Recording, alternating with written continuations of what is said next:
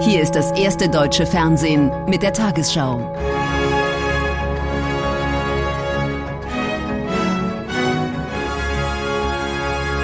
Heute im Studio Susanne Daubner. Guten Abend, meine Damen und Herren. Ich begrüße Sie zur Tagesschau. Frankreich und Deutschland wollen sich gemeinsam für eine Entschärfung der Ukraine-Krise einsetzen. Präsident Macron und Bundeskanzler Scholz betonten nach einem Treffen in Berlin, sie erwarteten jetzt auch von Russland entsprechende Schritte. Eine militärische Aggression würde schwerwiegende Konsequenzen nach sich ziehen. Es ist wahrlich nicht der erste Besuch des französischen Präsidenten im Kanzleramt, aber ihn erwartet ein neuer Hausherr. Und es warten einige Herausforderungen auf dieses neue deutsch-französische Tandem. Die sich zuspitzende Situation zwischen Russland und der Ukraine, ein zentrales Thema im Gespräch. Wir euh, beide arbeiten an einer Deeskalation der Spannungen. Und ich möchte noch einmal hervorheben, Deutschland und Frankreich sind geeint bei diesem Thema. Sollte es zu einer Aggression kommen, dann wird es eine Antwort geben. Und dann werden die Kosten hoch sein. La riposte sera là et le coût sera très élevé. Derweil laufen wieder russische Kriegsschiffe aus. Vor Kaliningrad sind die angekündigten Manöver in der Ostsee voll im Gange. Aus Russland heißt es heute, man beobachte das Vorgehen der USA mit Sorge. Gemeint ist, dass die USA 8500 Soldaten in Bereitschaft versetzt haben sollen. Auf Deutschland wächst wiederum der Druck, sich an einer Waffenlieferung an Kiew zu beteiligen. Der ukrainische Botschafter wiederholte heute seine Forderung. Bundeskanzler Scholz macht klar, die Bundesregierung hat in den letzten Jahren immer wieder entschieden, keine letalen Waffen zu liefern. Dafür gibt es Gründe, die sich auch natürlich aus äh, der ganzen Entwicklung der letzten Jahre und Jahrzehnte speisen. Der Bundeskanzler und der französische Präsident drohen Russland heute mit gravierenden Konsequenzen bei einem Angriff auf die Ukraine. Sie betonen gleichzeitig aber auch, den Dialog nicht aufgeben zu wollen.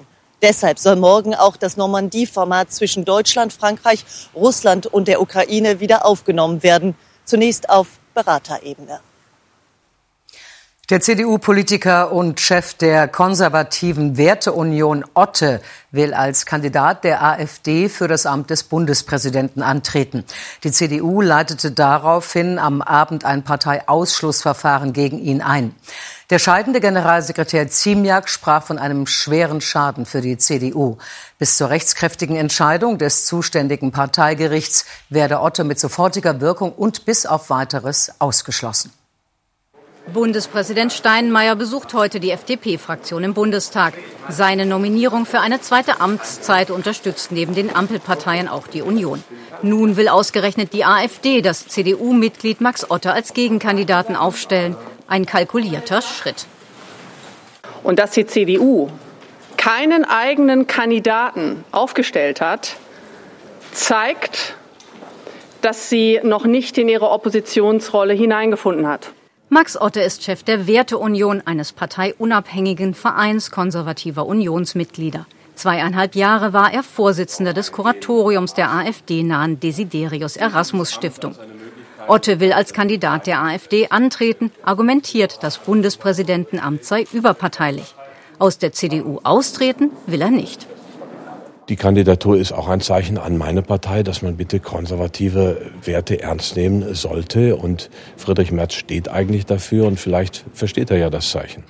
Doch Friedrich Merz hatte für jeden ein Parteiausschlussverfahren angekündigt, der die Hand hebe, um mit der AfD zu kooperieren. Das beschließt im Fall Otte am Abend eine Sondersitzung des CDU-Bundesvorstands. Dr. Max Otte wird deshalb von der Ausübung seiner Rechte als Parteimitglied bis zur rechtskräftigen Entscheidung der, des zuständigen Parteigerichts mit sofortiger Wirkung und bis auf weiteres vorläufig ausgeschlossen. Im Fall von Max Otte greift die CDU zum scharfen Schwert des Parteiausschlusses. Die Begründung parteischädigendes Verhalten. Doch offen bleibt, wie weit Parteichef Merz in Zukunft gehen will, wenn etwa eine Zusammenarbeit mit der AfD nicht so eindeutig belegbar ist. Nach der Bund-Länder-Runde zur Corona-Pandemie mehrt sich Kritik an den Beschlüssen. So bemängeln Sozial- und Lehrerverbände die geplanten Einschränkungen beim Zugang für PCR-Tests. Außen vor gelassen bei der Priorisierung würden pflegende Angehörige, Lehrkräfte sowie Schülerinnen und Schüler. Einzelne Bundesländer wiederum vermissen weitere Öffnungsschritte. In Bayern wurde heute ein Ende der Geisterspiele für überregionale Sportveranstaltungen beschlossen. 10.000 Fans werden zugelassen. Seit Tagen bilden sich lange Schlangen, wie etwa vor diesem PCR-Testzentrum in Berlin. Entsprechend arbeiten die Labore am Limit. Bundesweit liegt die Auslastung im Schnitt bei 95 Prozent, sagen die Betreiber. Sie hätten ihre Kapazitäten ständig angepasst. Wenn man sich die Daten anguckt vom RKI, wird man erkennen, dass die Kapazitäten durch die Labore zu jeder Zeit ausgebaut worden sind und immer den Bedarf an Testungen überstiegen haben. Und insofern haben die Labore ihre Eigenverantwortung entsprechend auch sich um eine Auswertung der Testkapazitäten gekümmert. Dennoch entsteht nun ein Engpass und die Politik will PCR-Tests priorisieren. Kritik daran kommt vom Deutschen Lehrerverband, weil Schulen bisher nicht zur kritischen Infrastruktur gezählt werden. Wir sind äh, sehr enttäuscht, äh, weil es ein eindeutiger Widerspruch ist äh, zu dem Bekenntnis der Politik, äh, dem Präsenzunterricht höchste Priorität einzuräumen, aber ausgerechnet dann, wenn es darum geht, bei den Gesundheitsschutzmaßnahmen Schulen, Lehrkräfte und Schülerinnen und Schüler zu priorisieren, dann duckt sich die Politik weg. Patientenschützer werfen der Regierung Organisationsversagen vor, ob Mangel an Schutzmasken, Impfstoffen oder Tests. Die Politik stolpere seit fast zwei Jahren von einer Fehlentscheidung zur nächsten. Es ist kein Problem, Fehler zu machen, aber aus Fehlern nicht zu lernen, ist durchgängige Praxis deutscher Politik. Das ist beim Impfen so, das ist beim Testen so, das ist beim PCR-Test, beim Schutz äh, der vulnerablen Gruppen. Überall sind wir nicht in der Lage, aus den Erfahrungen zu lernen.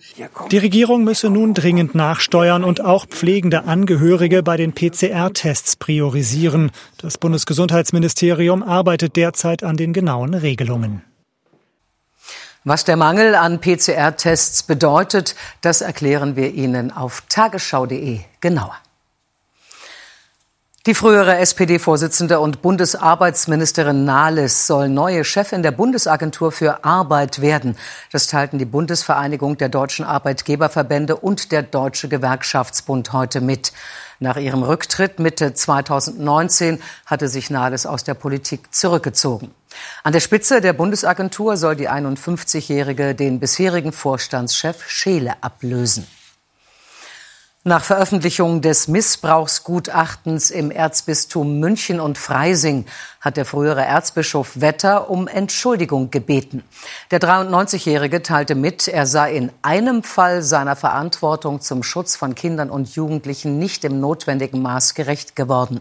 Verantwortung für 20 andere Fälle wies Wetter jedoch zurück. Das Gutachten hatte dem Kardinal vorgeworfen, dass er nichts gegen zahlreiche sexuelle Übergriffe von Priestern getan habe. Im Fall von Partys und anderen Zusammenkünften im britischen Regierungssitz in der Downing Street in London ermittelt nun die Polizei. Premier Johnson steht wegen der Vorwürfe seit Wochen unter Druck. Die Partys fanden in einer Zeit statt, in der für das Land ein strenger Corona-Lockdown galt.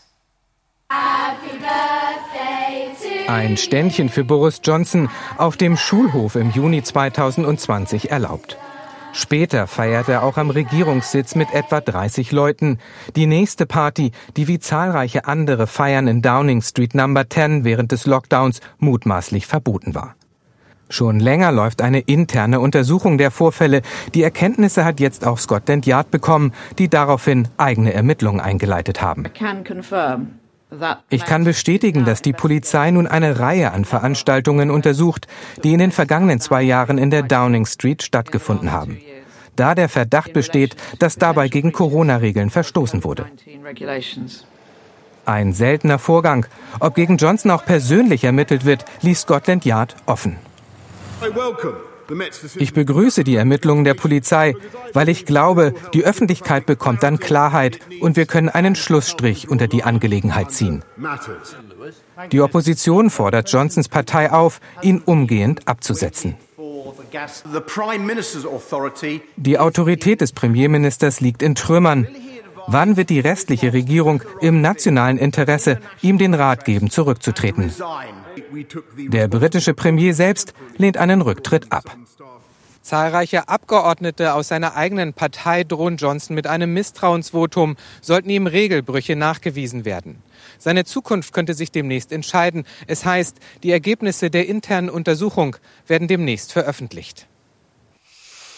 Ein Jahr lang saß der deutsch-türkische Journalist Yücel in der Türkei in Untersuchungshaft wegen angeblicher Terrorpropaganda. Das war rechtswidrig, hat heute der Europäische Gerichtshof für Menschenrechte entschieden. So seien die Meinungs- und Freiheitsrechte des Weltkorrespondenten verletzt worden. Nun muss Ankara Yücel mehr als 13.000 Euro Entschädigung zahlen. Der Journalist kündigte in anderen Punkten Widerspruch gegen das Urteil an. In der Türkei und Griechenland haben heftige Schneefälle und Eiseskälte das öffentliche Leben vielerorts lahmgelegt. Der Flugverkehr in Ankara, Istanbul und Athen ist noch weit entfernt vom Normalbetrieb. Auch Stromausfälle konnten bisher nicht überall behoben werden. Massive Verkehrsprobleme gab es auf den Autobahnen in Griechenland. Viele Menschen saßen über Stunden in ihren Fahrzeugen fest. So haben die Akropolis viele noch nicht gesehen. Schneechaos in Griechenland, besonders betroffen der Großraum Athen. Viele Menschen mussten die ganze Nacht über in ihren Fahrzeugen auf der Stadtautobahn verbringen. Kaum jemand hier hat Winterreifen. Am Morgen kam das Militär zur Hilfe. Der Chef des privaten Autobahnbetreibers ist am späten Nachmittag zurückgetreten. Die Regierung macht das Unternehmen dafür verantwortlich, dass die Straßen nicht ordentlich geräumt und auch nicht frühzeitig gesperrt worden sind. Ich denke, dass die Autobahnbetreiber für das entstandene Chaos zur Rechenschaft gezogen werden müssen. Aber auch wir als Staat möchten uns bei den Menschen entschuldigen, die sich immer noch in einer schwierigen Lage befinden. Ministerpräsident Mitsotakis hat finanzielle Hilfen angekündigt. Morgen wird er sich öffentlich äußern. Kein Weiterkommen auf den Straßen, kein Strom über Stunden. Viele Bürger sind verärgert. Es gibt bei Schnee immer riesige Probleme, weil das Land nicht darauf vorbereitet ist. Die Regierung tut nicht genug und überlässt die Leute sich selbst. Seit zehn Tagen ist dieses Wetter vorhergesagt. Und die wussten nichts? Bis zum Nachmittag hat sich die Lage beruhigt, das Aufräumen begonnen. Dennoch, auch morgen werden in vier griechischen Regionen wetterbedingt Schulen, Behörden und die meisten Geschäfte geschlossen bleiben. Die deutsche Handballnationalmannschaft hat bei der Europameisterschaft ihr letztes Spiel gegen Russland mit 30 zu 29 gewonnen. Die Chance auf den Einzug ins Halbfinale hatte das von zahlreichen Corona-Fällen betroffene DHB-Team allerdings schon vorher verspielt. Zum Abschluss der EM noch einmal ein Erfolg. Die Erleichterung groß, das Fazit positiv nach dem ersten Sieg in der Hauptrunde. Wir sind unglaublich stolz auf das Spiel heute, wenn man gesehen hat, mit welcher Mannschaft, äh, aber dann mit welcher Leidenschaft, mit welchem Kampfeswillen, mit welchem Zusammenhalt heute. Deutschland auch ohne insgesamt 15 Corona-positiv getestete Spieler mit gutem, temporeichen Beginn. Der 3 zu 2 Führung durch Patrick Zieker. Ein guter Start, der Selbstbewusstsein gibt. Weber auf Reichmann. Kempertrick, 2000 Zuschauer in Bratislava begeistert vom herrlich herausgespielten 5 zu 3. Zufrieden kann Bundestrainer Alfred Gieserson auch mit seinem Torhüter sein. Daniel Rebmann überzeugt in der ersten Halbzeit mit sechs Paraden und Kapitän Johannes Goller mit fünf Treffern zur 16 zu 12 Pausenführung. Dass vom ursprünglichen EM-Kader nur noch vier Spieler dabei sind, wird dann in der zweiten Halbzeit deutlich viele Flüchtigkeitsfehler genutzt von der russischen Mannschaft, die ausgleichen kann. Die Entscheidung dann elf Sekunden vor Schluss durch den Siegtreffer von Patrick Zieker, Kem Patrick zum 30 zu 29. Ein erfolgreicher Abschluss für die deutschen Handballer bei dieser EM. Und nun die Wettervorhersage für morgen, Mittwoch, den 26. Januar. Hoher Luftdruck beschert uns weiterhin ruhiges und in vielen Landesteilen trübes Wetter. Die Nacht beginnt im Westen und Süden teilweise klar, aber schon bald breiten sich wieder Nebel und Hochnebelfelder aus, die es andernorts ohnehin schon gibt. Morgen bleibt der Himmel meist bedeckt, hier und da nieselt es etwas. Sonnenschein gibt's vor allem über dem südlichen Bergland. In der Nordhälfte heute Nacht überwiegend frostfrei, an den Alpen über Schnee wieder zweistellige Minusgrade. Im Südosten morgen teilweise Werte um den Gefrierpunkt, sonst meist zwei bis acht Grad. Am Donnerstag lebt der Wind spürbar auf und von Nordwesten zieht Regen heran. In den Hochlagen fällt zum Teil Schnee. Am Freitag wechselhaft und windig, am Samstag teilweise auch stürmisch und von Norden kräftige Niederschläge, die auch im Süden zunehmend in Regen übergehen. Aline Abud meldet sich um 22.15 Uhr mit diesen Tagesthemen. Kandidatur mit Konsequenzen. CDU will Chef der Werteunion rauswerfen und Hungerwinter in Afghanistan. Wie helfen, ohne die Taliban zu stützen? Ich wünsche Ihnen einen guten Abend.